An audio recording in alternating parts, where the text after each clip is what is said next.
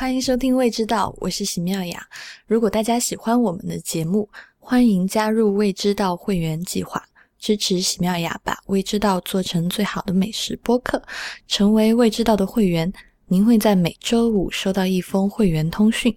同时还可以参加每个月的幸运会员抽奖活动，奖品是主播从世界各地挑选的和美食相关的小礼物。更多关于会员计划的内容，大家可以访问未知到点 FM 斜杠 member，member 的拼法是 M E M B E R。我们推荐大家使用泛用型播客客户端订阅节目，因为这是最快可以听到节目的方式。具体的信息大家可以访问 i p n 点 l i 斜杠 f a q。大家如果有任何的反馈，可以关注我们的社交账号。我们的微信公众号是未知道的中文，我们在新浪微博是 at 未知道播客，在 Twitter 是 at 未知道的拼音。您今天收听的是第六十五期的节目，嗯。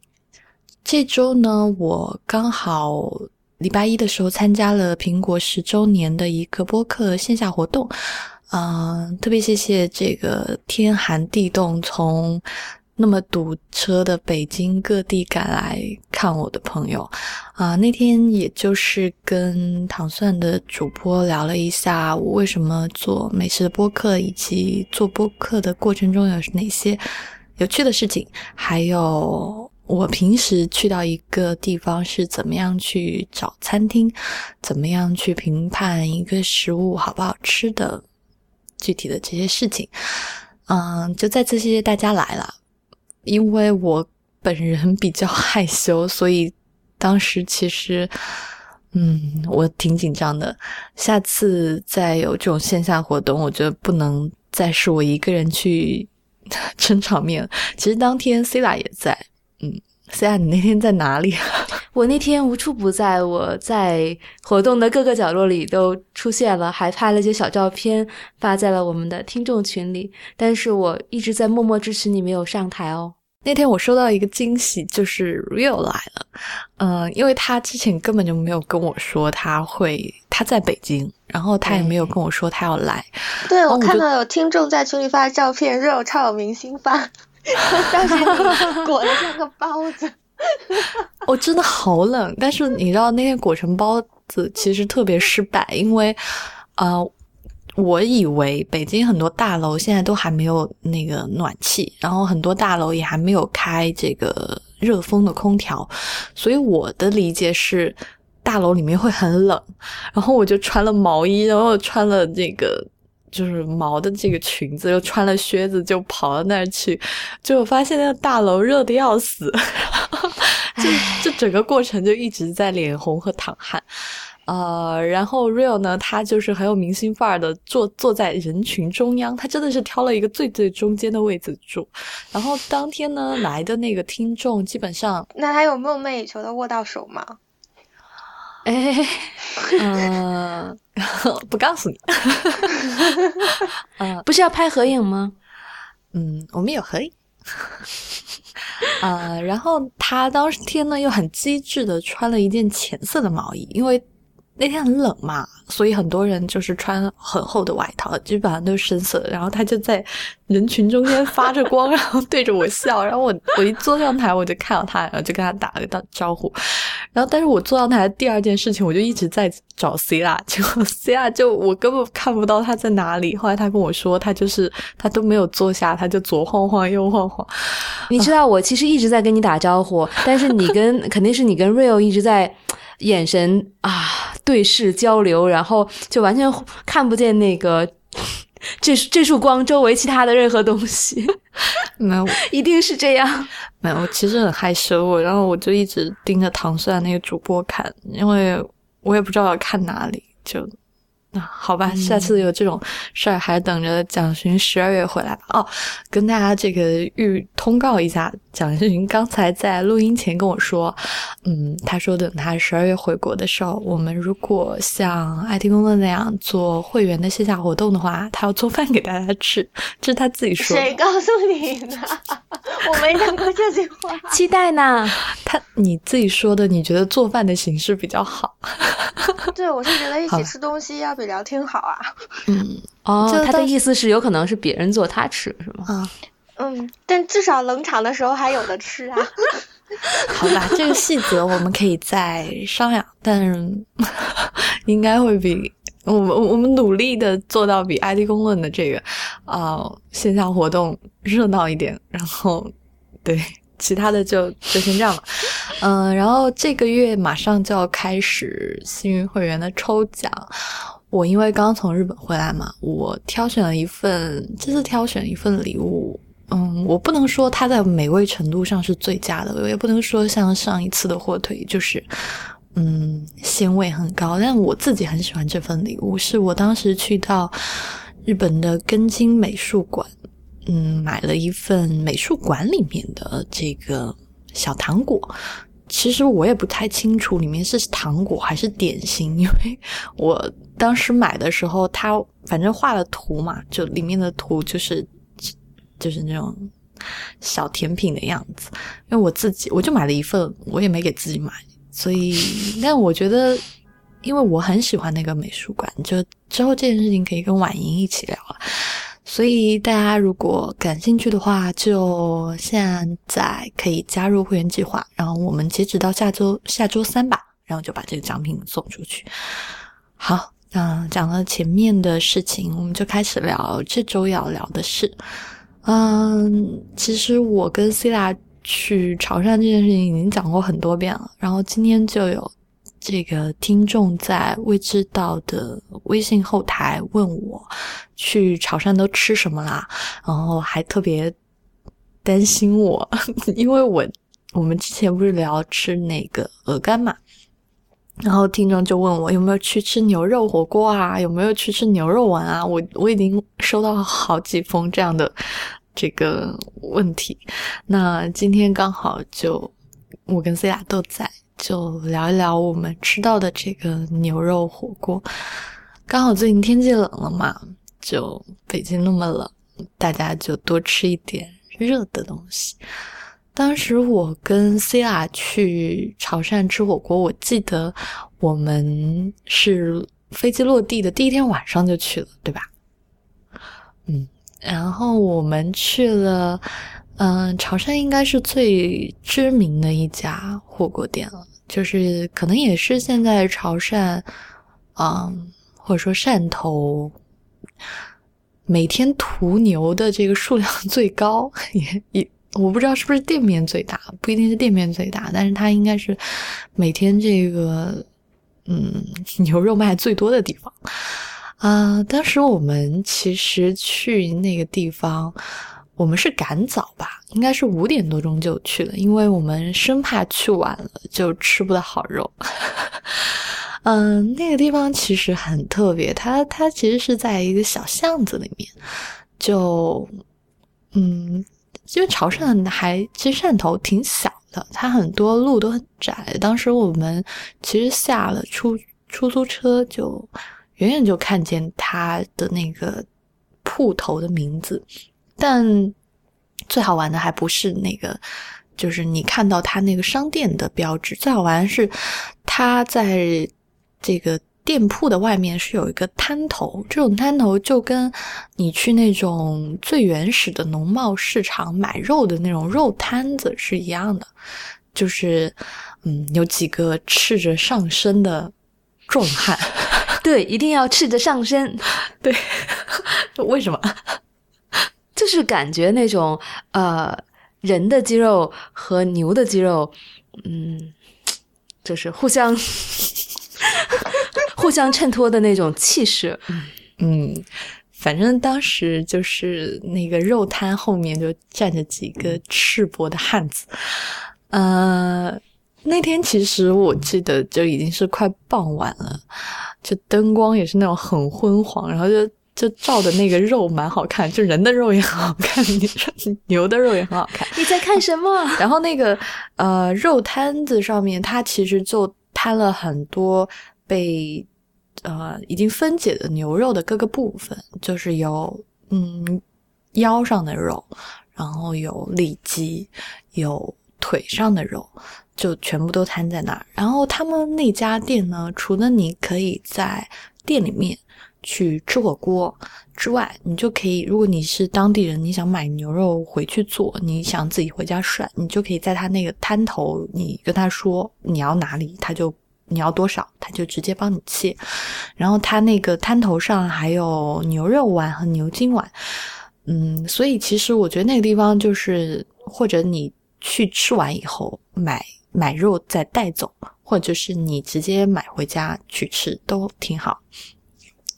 去买肉的，嗯，反正就当地人很多啦。但这个我记得当时除了就是这个肉本身的光泽很好看哦，一定要说一下那个肉的光泽，因为我刚刚又在重新看我们之前去吃的东西的时候拍的照片嘛。嗯哦，我发现我自己拍的那个照片，就是那个，嗯、所有的照片上面那个肉都是反光的，就是你的相机太好了吧？你到底这是在黑我的相机，还是在干嘛？继续继续，就是嗯、它那个肉的，因为很新鲜嘛，足够新鲜，都是当天屠宰的，嗯、就它那个肉的汁水感、光泽感都非常的好，嗯。就是拍出来，因为那个傍晚它开灯了嘛，那个灯的光是有点那种金黄色的，就打在上面，看起来特别的漂亮，就是是那种。不能说是完全鲜红的，但是就是那种嗯，带一点姜红色，但是依然是很亮的那种色泽。就你一看那个肉，你觉得嗯，真漂亮，我要吃它，就就是这种感觉。然后除了就是那个肉看起来特别漂亮，我当时记得我跟希拉还有就是另外两个小伙伴，我们还没有走到那个摊头门口，然后我们就在那个巷子还蛮远的地方，我们就说哇，好浓的那个牛肉味。牛肉味儿，对，你还记得吧？嗯，挺明显的，感觉那条巷子都被牛肉给嗯洗涤过了一样，就是从空气到呃到路面上都是一股牛肉味儿。是，就是那种，嗯，如果大家不熟悉牛肉味是什么的话，我要想想要怎么讲哦。嗯，就好牛肉味像，就是草香，就是蛋蛋白质的那个草香味嘛。嗯，其实牛肉，而且而且它那个那个牛肉味是很强有力的那种。呃，我为什么要这么说？是因为，呃，我这次去日本，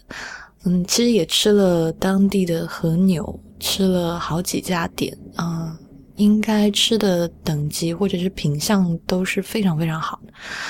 我除了吃到一款牛肉味稍微重一点之外，其实其他的牛肉它都是属于风味很温和，嗯，就是柔柔的，不会有那种很强劲的，像刚才蒋勋说的那种食草动物 那种、那种蛋白质的那种气息。所以我想讲的就是那个牛肉味真的是很强劲的，就是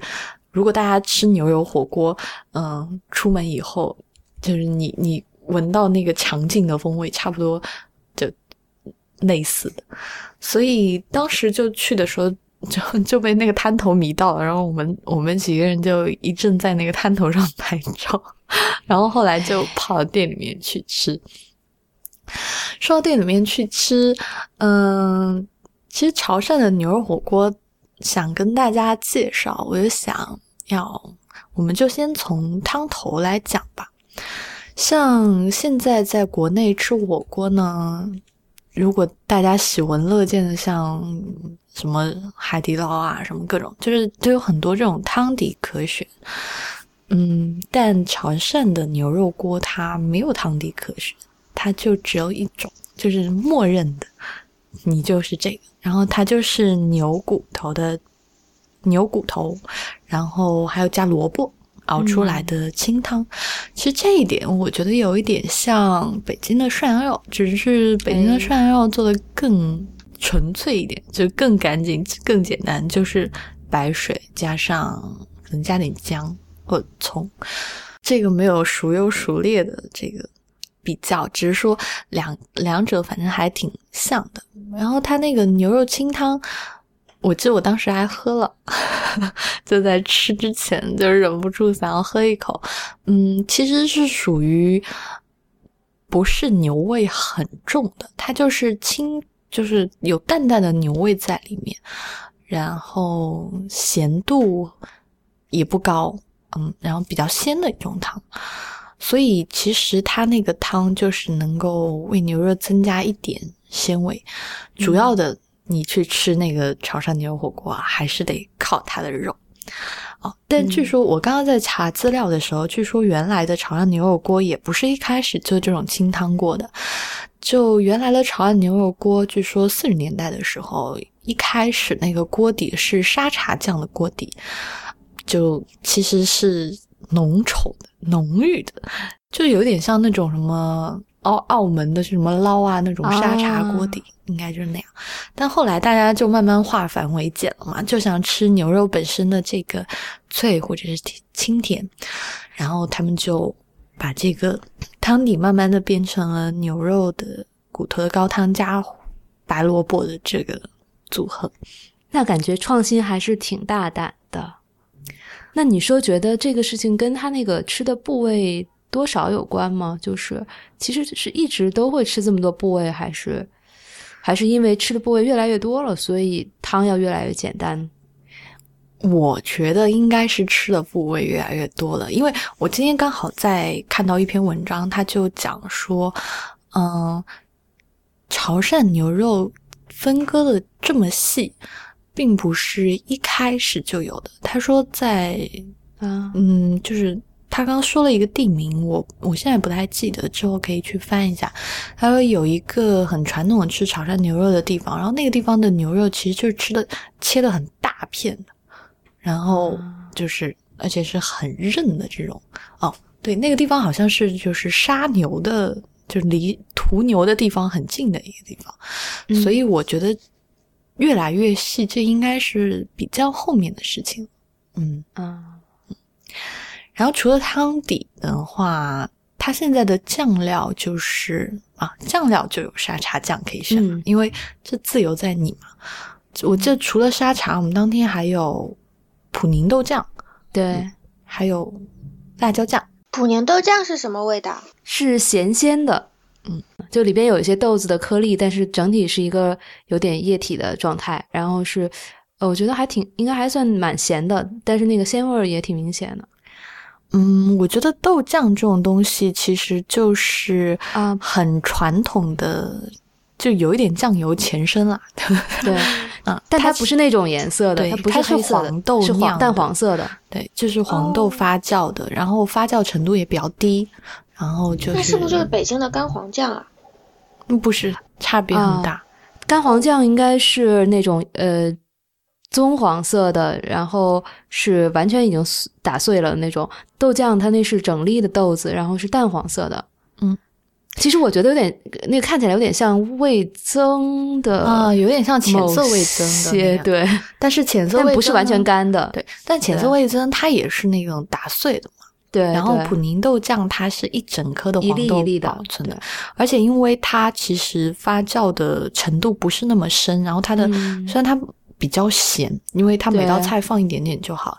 它整体来说，它还是比较清淡、比较鲜的。所以普宁豆酱在当地人就是不管是吃牛肉锅，还有就是炒海鲜，对，然后还有除了炒海鲜，还有豆腐，在吃豆腐的时候，他们有时候都会用这个普宁豆酱。就这在潮汕应该是属于一种特别有代表性的酱料。嗯嗯，哎，你当天吃肉的时候有蘸普宁豆酱吗？我其实呃并没有怎么蘸，因为觉得就其实好像还挺咸的，所以可能就稍微有的肉蘸了一点吧。嗯，所以你那天主要是蘸沙茶喽。对，你加了辣椒了吗？没有，你一定是加了辣椒的，对吗？我没有，我那天其实 几乎就没蘸。啊，对我喜欢吃它本来原味儿，嗯，对我吃，因为，呃，我我不知道为什么，我觉得那个肉本身因为它比较鲜嘛，嗯，然后其实肉很本身它是有一点点盐有盐分在里面的，所以我那天几乎其实也都没有没怎么蘸，就是嗯。因为我试了试着蘸了一点，嗯、沙茶酱，我觉得沙茶味道太重，嗯嗯，所以我后来就选择就就不蘸，主要是因为如果再蘸的话。就吃太慢，就跟另外两位抢不到肉吃。终于说出了真相。嗯，啊，我知道另外两位也听了，他们一定记得，知一定知道我在说他们。好吧，嗯、讲完那个汤底，讲完蘸料，嗯、我们就讲涮在里面的东西吧。我们先不从牛肉开始讲吧，我们先讲牛肉丸吧。好的，嗯，因为我记得我们当时点的时候呢，就点了一份牛肉丸，嗯、所以那个老板在端上来的时候，他就已经把牛肉丸加到了汤底里面，就是已经在咕噜咕噜煮了。所以其实我们吃到的第一个好像是牛肉丸。嗯，其实牛肉丸这个东西，在我跟 c i l a 去潮汕以后，我们才知道这个东西其实它有也是有流派的，就是就像上次我们讲那个潮汕的鹅肝一样，就是有偏弹的，还有偏软的。就是潮汕的牛肉丸也是它有偏软和偏偏弹硬的一派。嗯就如果大家对牛肉丸的印象还停留在那个周星驰的那个食神，那个叫什么牛丸是吗 牛丸啊，我说清楚，好不容易。嗯，然后就是那种摔在地上，然后还弹到你头上来的那种，嗯，然后咬开爆浆，反正我觉得我们那天吃到的，我觉得它不一定能弹到那么高。就是其实当天吃火锅那一家，我们吃完，我们四个人吃完，就是大家一致的意见，就觉得这一家是偏软的。嗯嗯你你你还记得它的口感吗？嗯，因为我我本身不是特别，也对，不是特别的喜欢吃牛肉丸，所以嗯，倒没有那个特别的嗯对去去想这件事情。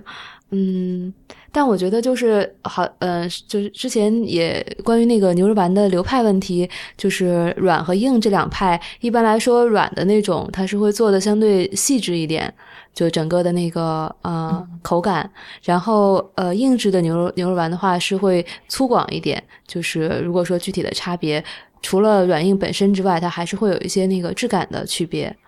嗯，我你当时觉得那个怎么样？我当时就觉得那个，我一咬就觉得那个是软的，就是它嗯很，就像你说的嘛，肉会比较细腻，嗯而哦，然后它大小其实比我自己想象的要大。我这次去潮汕，我觉得最惊讶的就是他们的牛肉丸都好大个，就是你以前就是比如说去香港吃什么啊。牛腩锅，或者是有这种牛肉丸的东西，然后就觉得，哦，再怎么样自己可以吃下五颗牛肉丸吗？去潮汕这这这根本就在说笑话。嗯，就最后我跟 C 大我们还买了牛肉丸回来，买回来那个牛肉丸，就我跟大家形容一下煮完有多大，基本上煮完我觉得跟那种狮子头大小 差不多。哦，我没有买，但是我我听说了这个狮子头的事件，所以我觉得幸好没有买。就特别大，所以大家在潮汕如果去那种牛肉丸专营店，不要觉得别那个老板问你说你要几颗牛肉丸，你千万别 像我那样，就是啊五颗十颗都吃不完，真的太大。然后除了这个以外呢，嗯，我其实是想说，当时在那家吃到牛肉丸，我觉得味精味有一点点重。嗯嗯这这是我们这次去潮汕大家的通感，就是基本上在当地吃到的牛肉丸，我我不是黑味精，我也不是说加了就不好，而是嗯，确实我们吃到的几家整体来说味精味都挺重的，就是它实在是不能让你忽略到它存在的感觉。如果我觉得可以稍微再降低一点，因为其实那个肉味很足，它也是属于那种。就肉味很强劲的，就是你吃进去，就是它就是要告诉你，我就是一头吃草的牛，就 就感觉是，让让你忘不了。所以当时吃到的就觉得那个牛肉丸是软的。那后来我们又去了另外一家嗯专营的牛肉丸店去吃，所谓据说那一家是比较弹的那个牛排，但我们后来吃到也并没有想象中的那么弹，或者说并没有大家在。我不知道现在在商店里面买到的那种所谓的牛肉丸或者这样，其实弹度没有没有到那种程度的，就它并不夸张啊。我现在说的这个牛肉丸全部都是指手打的牛肉丸，就是因为做火锅的这家和我们后来去吃到专营店的这家，这几家都是属于现在还在保持手打牛肉丸的这个店家。嗯，这里可以顺便跟大家讲手打牛肉丸这个事情。其实这个东西也还蛮好玩的，因为当时我们在那个在门口看见了，又是一堆赤裸上身的壮汉。然后，嗯，手打牛肉丸这个东西呢，就是当时就是一堆赤裸上身的壮汉嘛，然后其中一个壮汉面前就摆了一棵大树桩一样的东西，就是。然后就那个牛肉，哎，那另外两位小伙伴没有因为赤裸上身的壮汉感到自惭形秽吗？不知道并没有跟那个人对比，也不知道他们当时有没有冲动想要脱衣服。嗯，然后呢，他面前摆一个大树桩一样的东西，然后那牛肉，其实我们当时去看的时候，他已经把那个牛肉就是敲的已经是比较是泥状，就一一坨牛肉就。深红色的牛肉泥就在他面前，然后他去敲的那个东西，哦，这里一定要跟大家讲，潮汕这个手打牛肉丸，它不是用刀剁，也也不是用啊手打，肯定就不是用机器搅，它是用一个长得像棍子，但是那个棍子是方的，反正是四面的那种金属，是铁的吗？还是是？据说是不锈钢的，不锈钢的啊，然后就是。就是很像，我怎么形容呢？就很像那种香港的 古惑仔会片里面砍人的那种刀。然后大家想一想，把那个刀就卷成四方形的，就是就 就一个没有刃的刀。对对对，就是那样的。然后就很长，嗯，就是一块实心的金属。对，然后那个。赤裸上身的小伙子的动作就是挥舞着那个那刀或者是大棒，然后就砰砰砰砰就去敲那个肉，然后他是要把那个肉从整片的牛肉敲成肉泥，然后据说敲这个过程大概要半个多小时，然后敲好了以后呢，就然后要重新再有一个叫绞拍的过程，嗯，敲的这件事情哦，我我我其实。其实挺好奇，就是为什么一定要用这种钝器来敲？然后去看张新明老师写的书，他是说这种方法可以使肉保持长的肌肉纤维，这样在盛完以后，它依然会有比较强韧的弹性。所以它这个就是用钝器，不用刀，是有它的。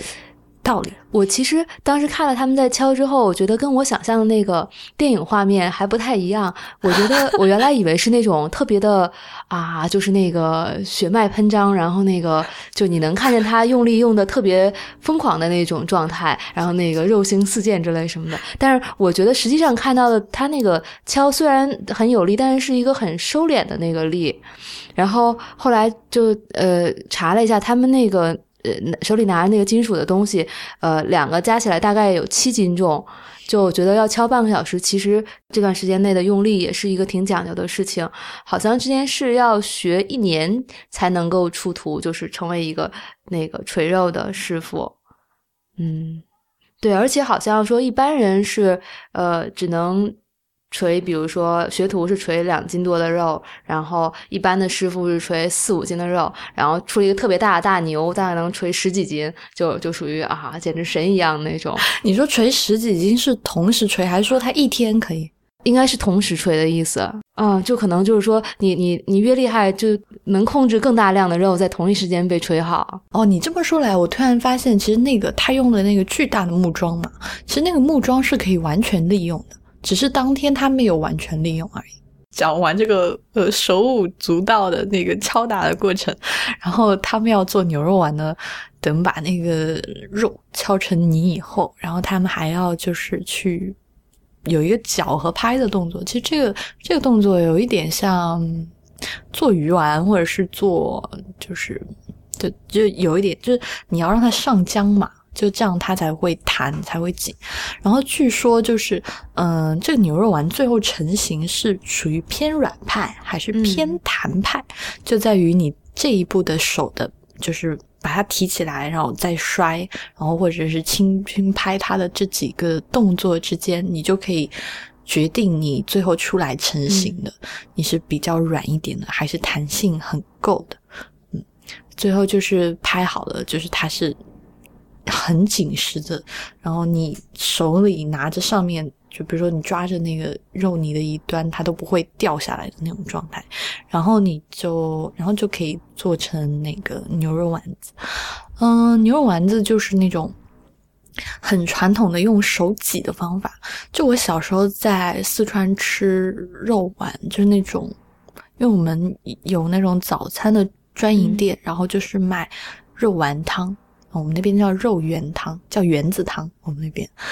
然后那个专营店的老板，他就是他是猪肉丸了，但他就是用这种手挤的方法，就是把手握成，就你抓一块肉握成拳头这样，他你他就从你那个大拇指和食指的地方就就挤出来一个球形，然后你用勺子一刮，然后它就成一个球形。所以这个大概就是他们做牛肉丸的整个的步骤。但这次去我们好像对我们在另外一间那个比较弹的那家吃到牛筋丸，但是嗯，反正这个牛肉丸还是牛筋丸就看你自己的偏好。但我想跟大家说，就是 大家去的时候一定要注意大小，还有就是真正手打这种牛肉丸，它的弹性并没有你想象的那么夸张。然后我们也没有吃到。撒 尿的，就是爆浆的款，所以啊，我们都没有试着把那个牛肉丸扔到地下看看弹多高这件事情啊，唉，真的，嗯，可能也是因为怕扔了以后就没得吃了，我们一直整个过程都在抢吃的过啊，天呐，好辛苦啊，好吧，讲完那个牛肉丸，终于就是要讲。我们吃的肉了，嗯，其实吃的肉刚才就讲说它在肉铺上的呈现的状态，哦，这里可以顺便跟大家讲一下为什么潮汕的牛肉会比较好吃。这件事情，其实是在我去潮汕之前就问过几位朋友，嗯，据说现在这家就我们去的这家店吧，我就以它为潮汕火锅代表。基本上他们的牛肉是从四川或者云南买的这个小牛，嗯，我现在不，我记得是养到大概买那种养到差不多六个月到八个月大的状态，然后再带到潮汕去再养几个月。嗯，就是它不是从潮汕从不是纯的潮汕牛是吧？幼牛就开始养。是因为那个养不了那么多牛吗？还可能是，而且好像潮汕其实自古以来它并不是产牛的，就是牛的主要产区嘛。我觉得养到六个八个月才离开云南，是因为到六到八个月才可以断奶呀。嗯，maybe，就是当时这这为什么？嗯，好像没有一个特别准确的答案，但他们就是这样去做。那这件事情其实，比如说我在云南去吃那个诺顿火腿的时候，我当时问我买的那家，他们的猪也是从别人那买来，比如说别人养到八个月的时候，然后他们再买来自己再养半年，然后自己再屠宰。然后在日本养和牛也有很多这种。养殖的方式就是前面养幼牛的过程是在一个农场完成，然后他们所谓的肥养的这个过程，然后再在第二家农场完成，所以其实是分开的。就这种方式还挺常见的，但是据说就是后面的自己在养的这一段是帮助这个牛的风味形成最关键的，主要就是啊，可能跟气候还有吃什么都相关，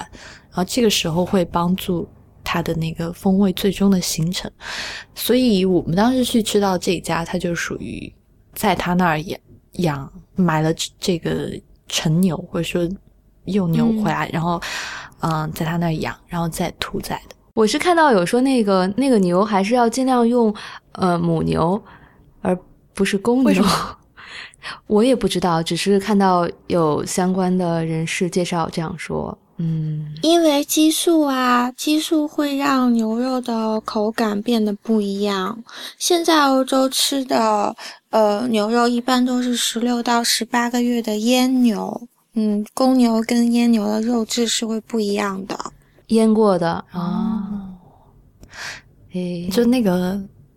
你说的激素是荷尔蒙的那个是吗？啊，对，哦，应该就是雄性激素的影响、是吧？嗯，所以说那个所谓的牛的那种呃膻味儿，或者是说那种所以是不呃是腥骚味儿，是是这个原因是吧？嗯，不是，牛肉的腥骚味儿一般就是来自于脂肪。嗯，就是动物的脂肪是它所吃的，比如说，呃，它如果是食草或者是食用其他的东西，呃，它身体就是承载的味道的那个载体是脂肪，呃。肌肉本身是不负责承载味道的，嗯、芳香分子它还有它的胃、它的内脏，嗯，里面才会储存它，嗯，吃的东西的那些分子。啊那荷尔蒙带来的是什么？是哪部分荷尔蒙带来的是肉质啊？的紧实感，就是因为嗯动物在、呃被宰的时候，它会产生乳酸，然后乳酸会决定这个肉的紧实度。明白了。哎，这个我觉得之后可以去研究一下。我第一次听到就是这个公牛、嗯母牛的事情，嗯，之后可以去问一下牧师，好吧？嗯啊、哦，说到你们刚好刚刚说到屠牛的事情嘛，然后其实我也是想讲屠牛的这件事情。嗯，我之前其实自己去深圳的时候，我有一位朋友就跟我说，呃，深圳有一个这个午夜的牛肉店。就是他十二点开始卖，是因为他可能十一点才杀牛，然后那个肉十二点就送到这个店主这儿，然后你就是吃到、啊好像听过对最新鲜的嗯这个牛肉，然后就是最有牛味儿的、最香甜的牛肉。嗯，其实这件事情我现在自己也还有一点闹不清楚，就是我我可以跟大家讲出来，就是呃，牛在屠宰以后到底在什么时间吃比较好？其实，因为我在看这个潮汕牛的资料的时候，就有一个潮汕的作家，他就写到说，他自己去到呃潮汕的最出名的屠牛的这个地点，就是在这个地点去吃刚杀的，就是可能一个小时以内的这个牛肉做的牛肉火锅，他自己的观点是认为，他觉得这肉并不好吃，他觉得非常的韧、老，而且风味不好，他是有不讨人喜欢的风味。然后他的观点就是觉得这个肉，这个牛在杀的时候，其实肉是很紧张的嘛。然后这是一个小时之内，其实有很多就是可能很紧，然后还有一些不好的风味，它还没有通过熟化，没有通过这个啊、蛋白质酶分解，然后其实整个肉的状态是不好的。所以他的观点认为，屠宰以后三到四个小时之内的牛，就一个小时以后三到四四个小时之内的肉质是最好的，因为他是觉得就是牛，因为牛好像是在被杀的时候体温是要升高的。就是就是温度它会要降低一点，然后同时就是啊、呃肌肉会放松，然后坏的味道会慢慢的不不见，然后这个时候的肉是最最鲜美的。所以我其实自己也有这个疑惑，就是肉屠宰完到底哪个时间段是最好的？两点五个小时。嗯，就我最近不是在看那个呃是呃《On Food and Cooking》。嗯，《食物与厨艺》这本书，然后他就讲到牛肉的这些呃知识是大概是说，就是动物在被宰杀之后，体内的乳酸会让它的肉质变紧，就会让蛋白丝紧缩，但之后体内的酶会发生酵素作用，就是酵素会酶酶解啊、这些乳酸，所以嗯，那个肉这个时候就会变软，然后呃。变得柔软，呃，是在两点五个小时的时候，这个肉是最软的。之后就进入我们知道的那个熟成阶段。然后熟成阶段它所带来的作用只是增加肉的风味，因为熟成实际上是让水分流失，呃，流失之后那些香气就比较浓缩的集中在脂肪里，它只会增加味的风味，但是并不会再改变肉的肉质了。哦，我记下来。我之后我之后也去看一下，因为我刚刚也有这本书。嗯，但我觉得你说的应该是对的，就是嗯，好，非常好。我我的疑问 就这样得到了解答。嗯啊，然后它就是屠宰后以屠宰好以后，所以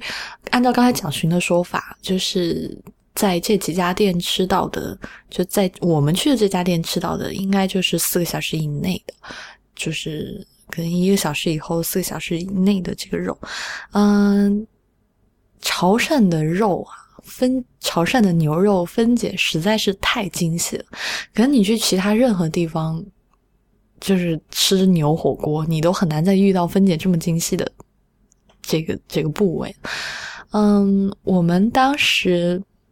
我们就从我们吃的顺序开始说好了，就是我们去吃的第一个部位叫。博人，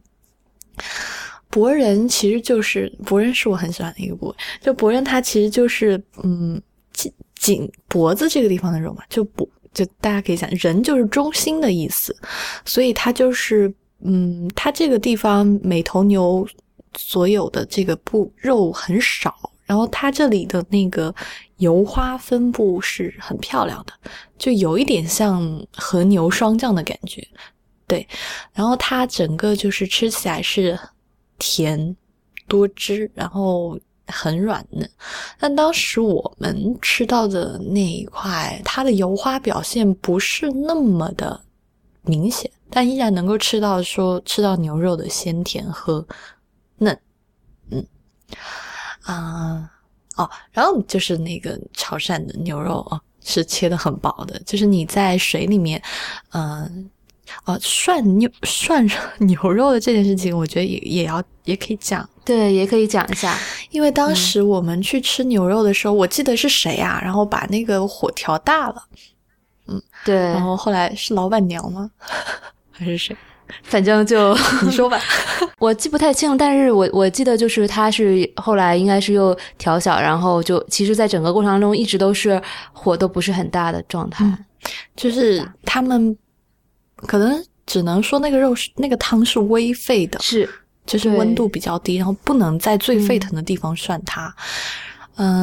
其实那个肉我觉得也不用涮到全熟，就是你上上上下下涮个几下，就看它有轻微的收缩，我觉得就可以。其实是很甜的，那个时候就是是很多汁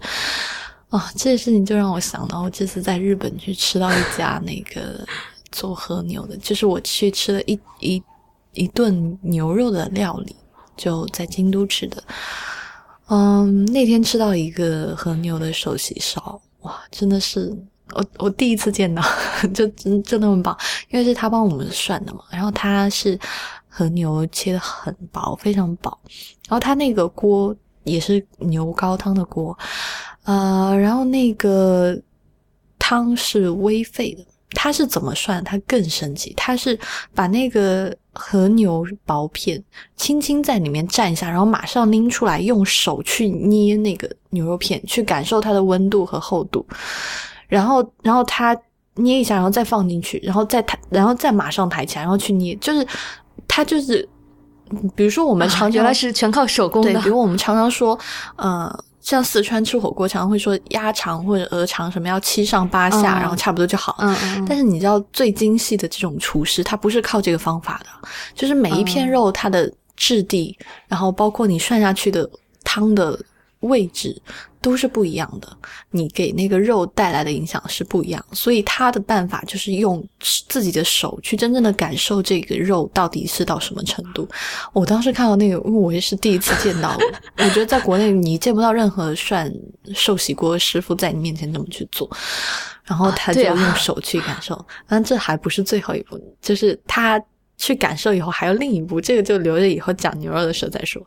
呃，然后就嗯，对我们当时吃到第一片是博人，然后第二片是什么？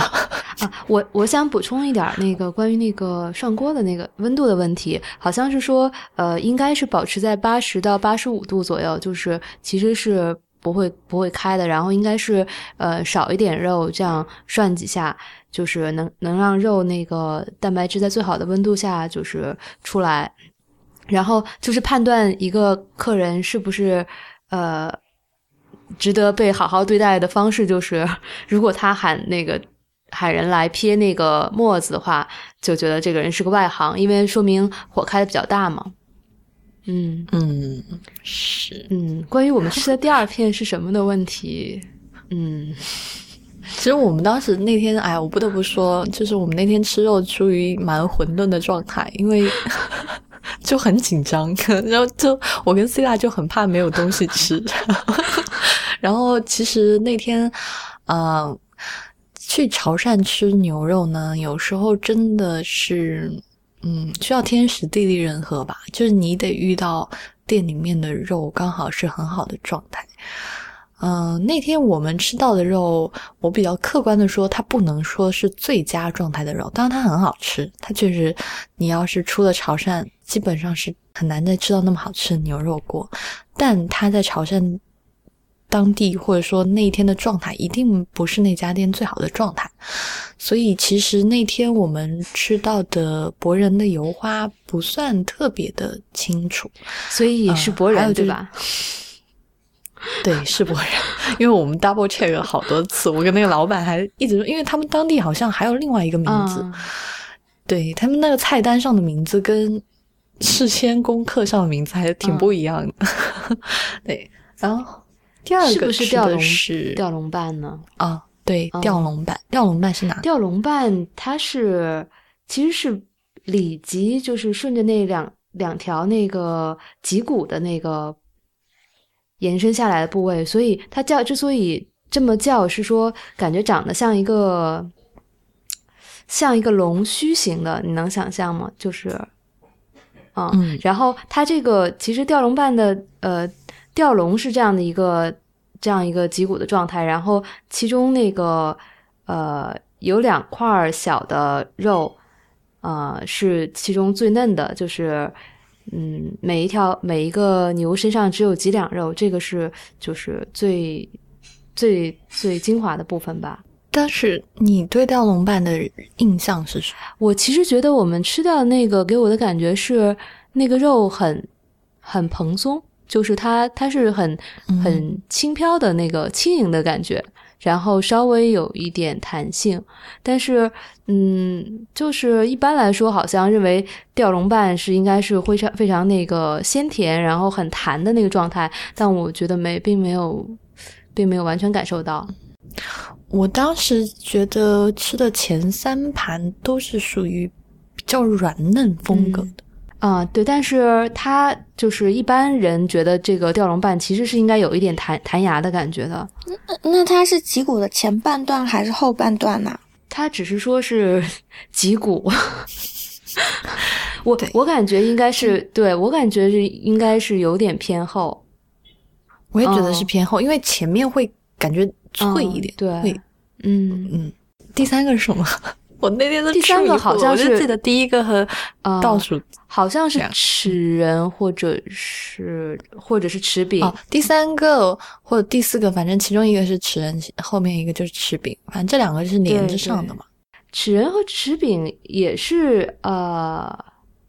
偏肋条那部分的肉，就是牛肋上的肉。其实要说肥都不肥，都挺都挺瘦的，呃。没有，但是不是都挺瘦的？一会儿我讲一个超肥的。是的，是的，对。但是就是，嗯，吃吃人的肉是是会，我有点记得不太清楚了，是哪个肉会更脆一点来着？吃饼，吃饼的肉会更脆一点，吃人的肉是会稍微软，呃，稍微绵软一点，是这样。嗯，反正我我当时吃的，我们知道这两个口感差异不是那么大，就是我觉得从匙饼往前，那天我们吃到的基本上都是比较软，就是比较嫩的这种口感，然后是有甜度的，那个肉确实是本身的甜度就就很够，然后有鲜度，所以我觉得完全不用蘸那个沙茶酱，就是太可惜了，就蘸了以后。然后之后我们吃到的是五花子，五花子是我自己去之前就特别特别特别想吃的一个部位，因为嗯，潮汕的牛肉火锅它跟日本人吃牛肉火锅不一样，比如说日本人吃那个肉，他就是看那个雪雪雪花的那个丰满的程度嘛。但潮汕人除了这个肥瘦之间的对比，其实口感之间对比是很重要很重要的一件事情。然后前面我们吃到都是比较软嫩的，然后五花趾因为它是它那个趾其实就是它那个后腿，就它。它的小腿的有一点那个筋跟腱的那个部分，其实它是有筋的。然后它那个片法是很神奇，它它那个片法就是，嗯，顺着筋切断，就是你每一片上都有好几道的那个筋，对，然后又有肉，然后所以它吃起来是那种脆脆的，就是不能说嘎嘣嘎嘣的，但是真的是你吃其他的牛肉锅真的是吃不到的口感，就。然后那天吃到的也还蛮脆的，但就嗯，我觉得还可以再好。嗯，然后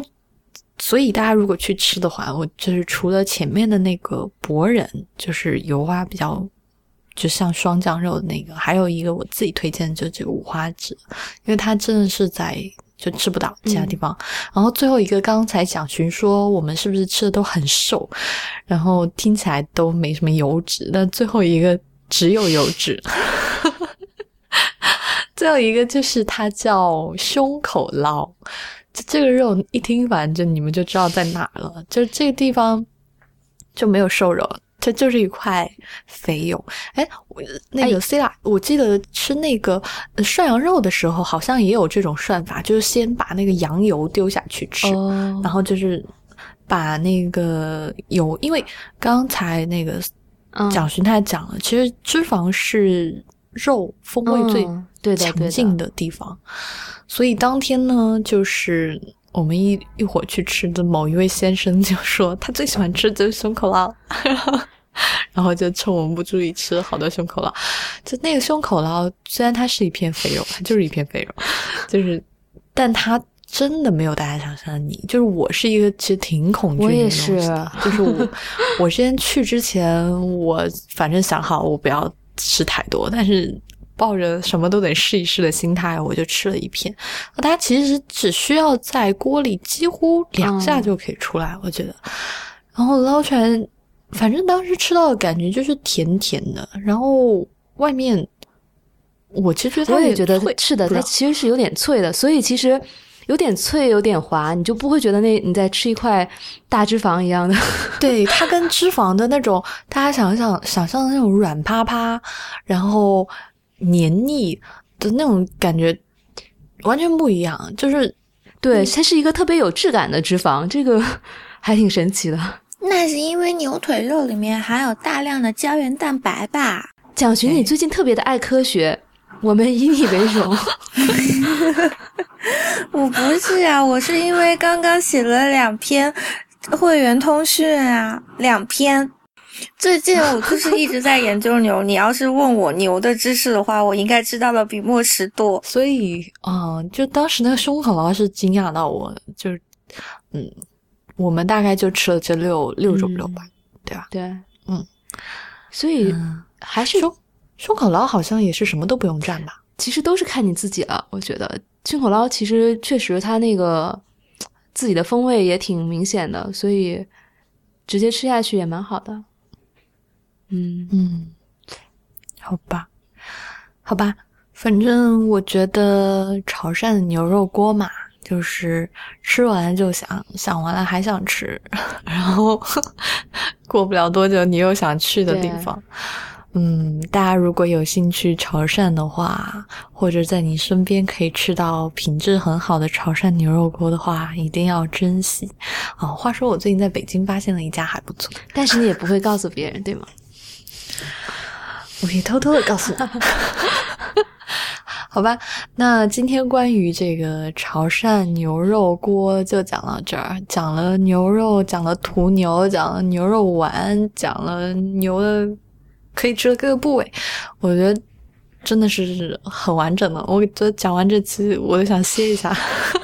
好吧，那今天就到这儿，也欢迎大家继续加入这个未知道会员计划，因为下周三就要抽奖了。那我们今天节目就到这里，谢谢大家收听。